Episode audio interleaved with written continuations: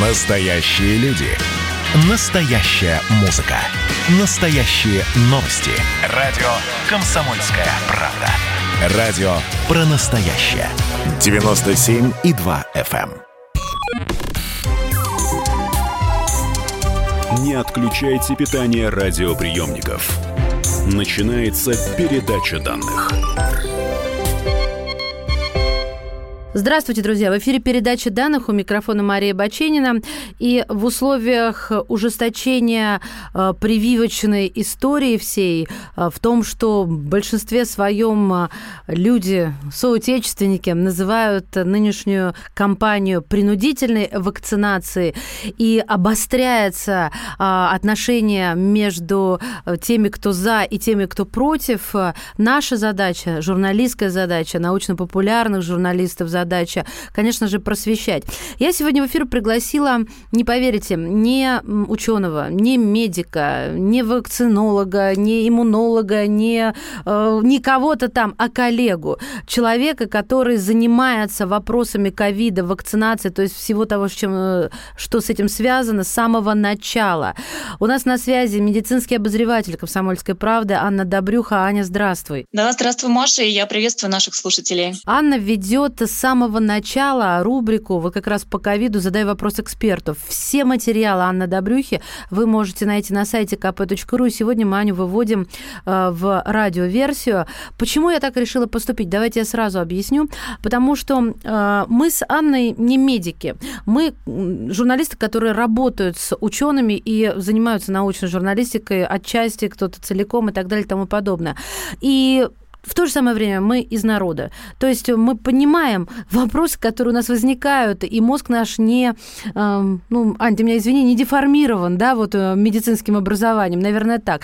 А, приходит огромное количество вопросов тебе а, в редакцию. Скажи, пожалуйста, вот если топ-5 перечислять, и сразу на них можно отвечать, сможешь нам сейчас этот дайджест выдать? Ты знаешь, ну, на самом деле, а, это, это вот рейтинг, так скажем, наиболее а, востребованные вопросы, он несколько меняет меняется со временем.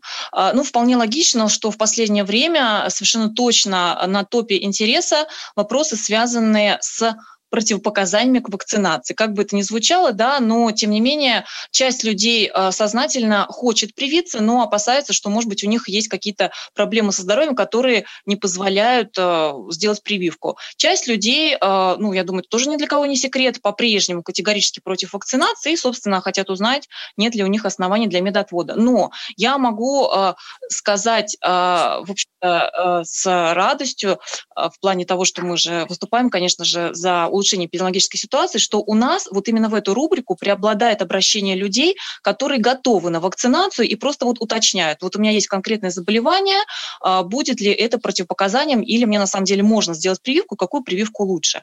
Еще один очень актуальный а, поворот а, и вообще море вопросов по этой теме – это различные данные по антителам. При каком уровне антител можно делать прививку приболевшим? Какой уровень антител оптимальный после вакцинации. А, что означает изменение антител в той или иной ситуации? Тут, конечно, масса тоже вариантов. И вот если ты сказала, что мы сразу пытаемся отвечать, то главное, что нужно иметь в виду, в частности, по антителам, что если вы где-то видите прямо четкие утверждения, вот ровно такой-то титр антител говорит вам о том-то, то на самом деле это спекуляции, потому что на сегодня общепризнанного единого стандарта, критерия, какой уровень антител считать хорошим, какой плохим, его не существует. Да, есть определенные предположения, мы о них пишем, но вот такие вот заявления четко, у вас все плохо или у вас все хорошо, именно в зависимости от антител, а, это несостоятельно. Хорошо, но я тебя верну тогда к вопросу номер один. Чаще всего ты сказала, а, люди интересуются противопоказаниями. Давай пройдемся по противопоказаниям. Кто имеет право? Потому что вот только что я прямиком из прямого эфира, и был вопрос, который я не успела озвучить нашим экспертам. Если у человека был анафилактический шок как раз от вакцин, но он не уточнил, скорее всего, это вакцины от других заболеваний, то можно ли ему, допустим, пробовать вакцинироваться вакцины против COVID-19? Или что тут ему делать? Про астму часто люди спрашивают. У меня астма, как мне здесь быть? И так далее и тому подобное. Что ты знаешь? Расскажи, пожалуйста. Да, значит, начнем с анафилактического шока. Здесь э, есть э, совершенно четкий ответ на вопрос. Э, он содержится в инструкциях ко всем трем российским прививкам. Мы напомним, что в массовой вакцинации у нас сегодня применяются три российские вакцины, да, то есть спутник Лайт пока нет, а массово применяется спутник Ви, Эпивак Корона и Ковивак. Так вот, у всех трех российских этих прививок сказано в инструкциях, что являются абсолютным противопоказанием тяжелые аллергические реакции на любые любые вакцины в течение жизни. Это так называемый аллергологический анамнез, то есть в течение жизни любая прививка.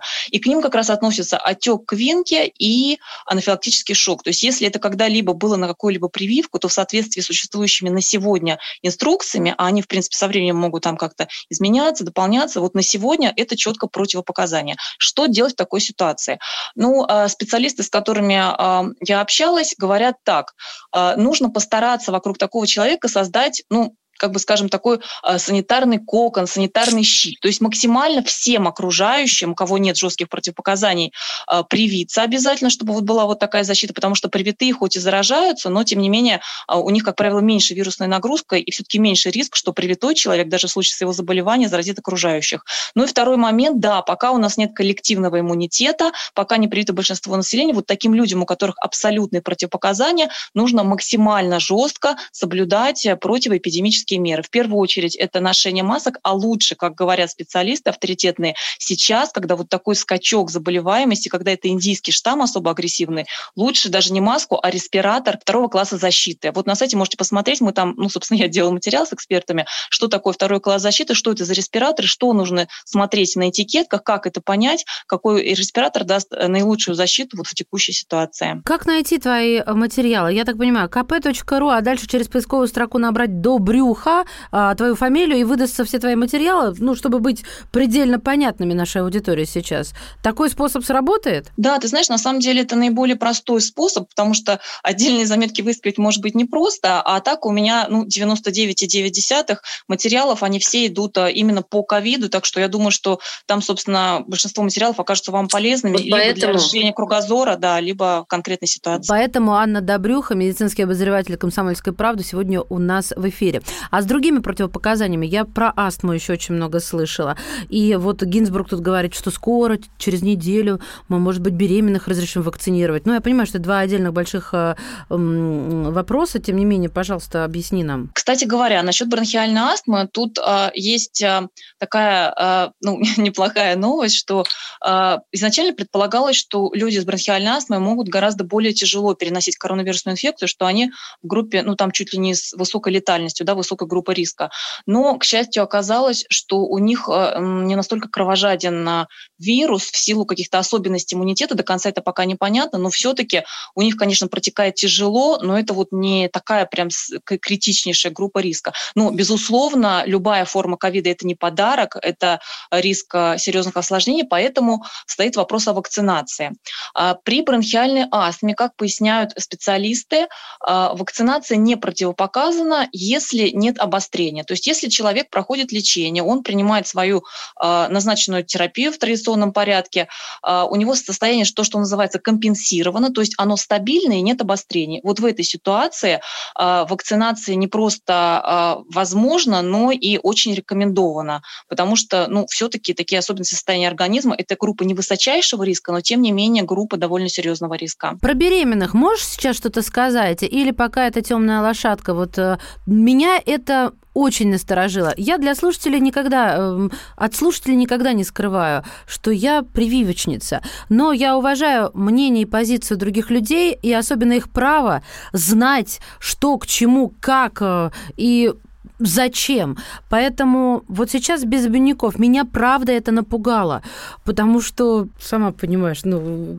беременности, да, объясни свою позицию по этому поводу, что ты слышала, что ты знаешь и чем это подтверждается. Да, Маш, ну, если мы исходим из позиции доказательной медицины, и мы понимаем, что речь идет о будущих поколениях, то мы должны ориентироваться на научные исследования. На сегодня, э, насколько мне известно, из общения с ведущими экспертами, ни по одной из существующих в мире зарегистрированных вакцин нет э, окончательных итогов э, клинических исследований именно в группе беременных.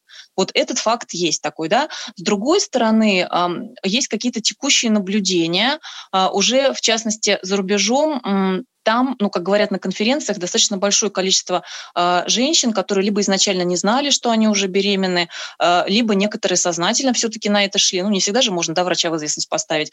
Все, то есть есть уже наблюдение по вакцинации беременных женщин. Там на сегодня нет официальных публикаций э, ни одной по какому-то серьезному риску. Но мы понимаем, конечно же, что дети либо только родились, да, либо, либо еще не родились, mm-hmm. то есть не прошло какого-то периода времени. Поэтому, ну, вот с точки зрения доказательной медицины, медицины, мы, конечно, должны этого дождаться. Ну и там, наверное, другие вакцины, извини, я тебя перебиваю. Там еще и вакцины другие, раз это зарубежные какие-то статейки, и не в серьезных журналах. Верно же я соображаю? Там есть, например, вакцина AstraZeneca, она построена да. на том же принципе, что и спутник, спутник Ви. Да. Аденовирусная векторная вакцина, да. А, но тут еще, о чем говорят врачи, мы должны соотносить степень риска и пользу. Вот на первом этапе а, пандемии говорили, что у беременных женщин все-таки их тоже, что называется, ковид щадит, и не было каких-то очень критичных таких последствий, поэтому, соответственно, не имело смысла рисковать вакцинацией, пока вакцины до конца вот именно на этой категории не исследованы. Сейчас, когда пришел индийский штамм, и появляется все больше данных, что он более агрессивен и более тяжелый вред здоровью причиняет, тут уже вот может пересматриваться вопрос, опять же, риска. Я прерву тебя, мы сейчас уйдем на небольшую паузу. Медицинский обозреватель «Комсомольской правды» Анна Добрюха. Развеиваем мифы, отвечаем на все самые актуальные актуальные вопросы о вакцинации и COVID-19 сегодня в передаче данных. Не отключайте питание радиоприемников. Идет передача данных.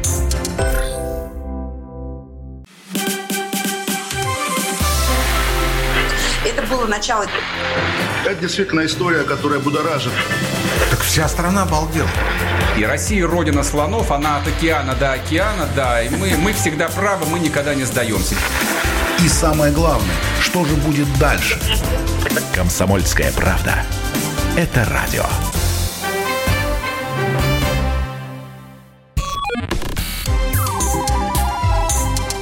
Не отключайте питание радиоприемников. Начинается передача данных. Мы возвращаемся в эфир. Здравствуйте. Это передача данных. У микрофона Мария Баченина. И сегодня у нас нетрадиционная программа, потому что в эфире э, вместе со мной выступает не ученый, а моя коллега, медицинский обозреватель комсомольской правды Анна Добрюха. Этот выбор я сделала сознательно, потому что Анна, э, как бы это сказать, некий резервуар безумного безумно огромного количества информации, которую она пропускает через себя, потому что с самого начала ковида она ведет э, колонку, ведет э, рубрику на сайте kp.ru «Задай вопрос эксперта», и через нее проходит э, ну, столько информации от лучших экспертов, что это, знаете, иногда даже лучше, чем один ученый, да, один научный журналист, который аккумулирует в себе вот этот кладезь информации. Мы с, идем по самому топу вопросов. Кстати, кстати, если хотите найти колонку Анны Добрюхи, задай вопрос эксперту, то заходите на сайт kp.ru и э, можете даже через поисковик набрать э, Анна Добрюха, и вот э, весь спектр статей за авторством Ани будет у вас перед глазами.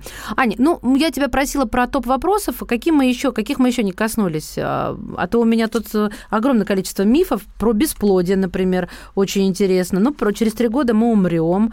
Я сейчас, конечно, ухмыляюсь в усы, потому что кто-то слетал в будущее. Тем не менее, самый главный вопрос, э, который вот меня, э, до меня доходит, да зачем вакцинироваться, если мы все равно заболеваем после этого? Да, это очень хороший вопрос, и я вот буквально вчера весь день посвятила прояснению этой ситуации, а, почему заболевают вакцинированные, как часто они заболевают, насколько тяжело они заболевают, и а, как раз про это можно прочитать, вот сейчас у нас на главной странице сайта стоит эта публикация. Ну, а, поясним так, что во-первых, естественно, привитые люди, даже с учетом новых штаммов, даже с учетом всех мутаций, заболевают просто ну, несопоставимо реже, чем те, кто не привит. В частности, у нас есть данные именно из публикации на, в авторитетнейшем международном журнале Lancet, да, это публикация разработчиков спутника Ви, там данные, правда, за февраль, пока у нас еще индийский штамм не пришел, но тем не менее, вот по этим выверенным рецензированным ведущими мировыми экспертами данным, из привитых спутником ВИ примерно 0,1% людей получила, ну, была, у них, у них был подтвержден диагноз COVID-19.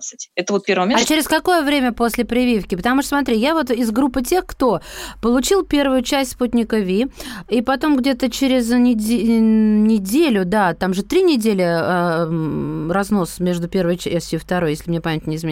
В общем, прошла неделя, и я заразилась, а, но болела я совершенно как будто не болела. А, собственно, вот сегодня я иду сразу после нашей с тобой записи делать э, вторую часть спутника.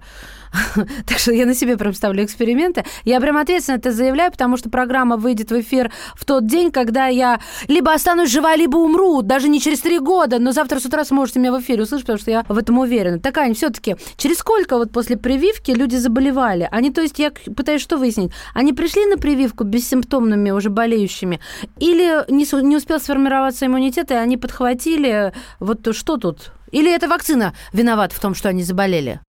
Ты знаешь, если мы э, говорим э, непосредственно вот об этой публикации разработчиков спутника, то там э, только упоминается, что вот этот диагноз смотрели у людей через 21 день. А нам известно, что через 21 день как раз начальный формируется этап после спутника, то есть полноценный долгосрочный иммунитет, но относительно долгосрочный через 21 день после второй, то есть через 42 дня после вашей первой вакцинации. А э, изначально какая, ну, в, в какой-то степени иммунитет появляется через 21 день. То есть, соответственно, вот в той публикации по спутнику смотрели э, у полноценно привитых, э, как часто случаются заражения и заболевания. Ну, тут мы должны иметь в виду, что есть такие общие данные по всему миру, на которые постоянно ссылаются эпидемиологи, инфекционисты, что примерно, ну, по разным оценкам, от 2 до 8, а то и 10% населения, у них такие индивидуальные особенности иммунитета, что они, в принципе, после вакцин не вырабатывают иммунную защиту что? Мой младший ребенок, прости, залезаю на тебя, но говорят, у детей такое часто случается.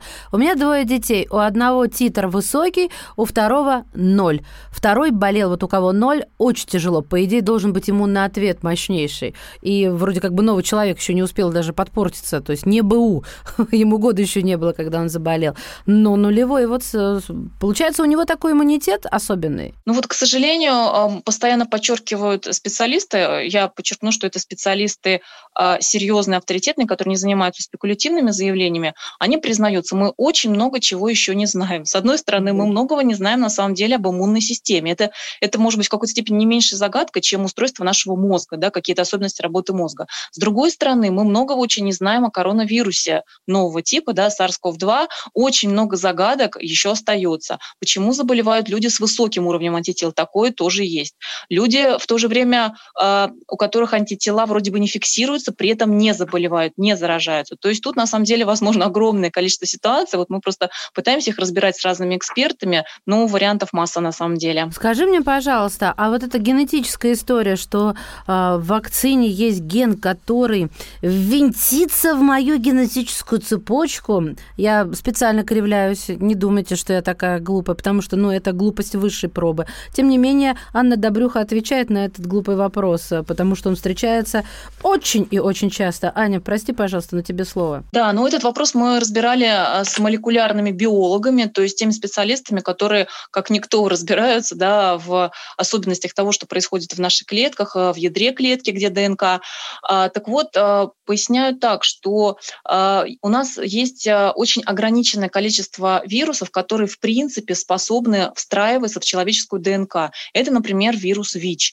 Но коронавирус никоим образом образом к ним не относится. То есть а, не, может, в принципе, даже если попадает а, в ядро нашей клетки, а он действительно туда попадает при заражении, в первую очередь при заражении ковидом, он не может все равно встраиваться в человеческую ДНК, соответственно, каких-то вот таких а, долгосрочных последствий, связанных именно с этим, ну, не стоит ожидать от вакцины, в частности. Сам ковид, да, он очень много чего повреждает, помимо того, чтобы непосредственно вмешиваться в гены. Там последствия могут быть самые катастрофические. Вот уже последние данные по появились, что, судя по всему, а, заражение ковидом провоцирует все-таки тяжелейшие аутоиммунные заболевания, то есть фактически иммунитет, что называется, взбесился, да, вот при встрече с вирусом, и начинает дальше атаковать э, свой собственный организм, и уже до конца жизни человек на тяжелейших препаратах вынужден находиться. Но это же не все. Подожди, Нет, это, конечно же, не все. Конечно ты меня пугаешь. Ну, я вот сейчас просто как гражданка обычная. Одно да? из возможных последствий ковида. Прививка его как раз э, исключает и как раз, так сказать, профилактирует, позволяет избежать вот таких последствий. Так, хорошо. По поводу все-таки э, онкологических заболеваний и бесплодия. Ну, было же дело, что мужчины, там были и вроде как бы предположения, что и у мальчиков спермограмм, она какая-то вялая, вялость показывает. И вот по онко, конечно же, тоже слухи ходят. Расскажи нам, пожалуйста. Ну, а что касается воздействия на репродуктивную функцию, в частности у мужчин, то э, здесь известно, опять же, последствия коронавируса, поскольку коронавирус э, повреждает повреждает, а, скажем так, внутреннюю выстилку кровеносных сосудов, приводит к воспалениям в кровеносных сосудах и фактически их повреждает, да, могут микротромбы возникать, то а, у мужчин у нас связана работа половых органов, э, естественно, с хорошим кровоснабжением. И поэтому ковид в этом плане может приводить ну, вплоть до импотенции. Было такое итальянское исследование, что повышается риск, и у ряда пациентов это обнаруживается. Пока непонятно, насколько это обратимо, но, тем не менее, такой эффект есть. Если говорить о прививках, то вот то, что нам просто огромное количество экспертов, я и мои коллеги вот из отдела науки мы опрашивали, а, ну вот никаких за всю историю вакцинации нет данных, а, чтобы каким-либо образом а, могли вакцины в принципе спровоцировать бесплодие, приводить к бесплодию. Ну вот на сегодня нет таких данных. Если ранее переболевший привьется от коронавируса, то он заболеет в тяжелой форме. Еще одно мнение. Ну, то есть у него уже что-то там есть, а тут мы ему добавим, и все, йог. Ну, это то, то, что можно назвать а, вакцинацией поверх существующих антител. Заполировать, да? Да, здесь мы, у нас буквально недавно вышла а, публикация, советую почитать, там много полезного. Авторитетный а, врач с большим опытом, в принципе, вакцинации и человек, который мониторит вообще последствия, процесс вакцинации во, все, во всем мире, это доктор Евгений Тимаков. И он, а, и также, например, есть прекрасный иммунолог, а, эксперт Николай Крючков, вот, да, как раз ты упомянула. Угу. Вот, все говорят, что вот такая а, вакцинация поверх существующих антител, она в подавляющем большинстве случаев а, совершенно никаким а, отягчающим последствиям не приведет, никак не усугубит. Единственное, на что обратил внимание доктор Тимаков, есть часть людей, которые переболели очень тяжело, если у них был цитокиновый шторм, то есть организм в принципе склонен к вот такой вот гиперреакции. Да? И если у них сохраняется высокий, реально высокий уровень антител, и поверх него, него вот зарегистри... Э, э, вакцинироваться,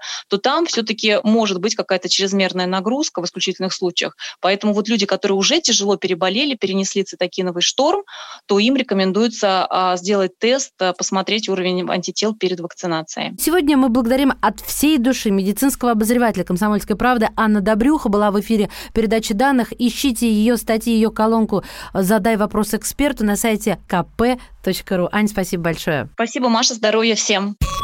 Передача данных успешно завершена. Не отключайте питание радиоприемника.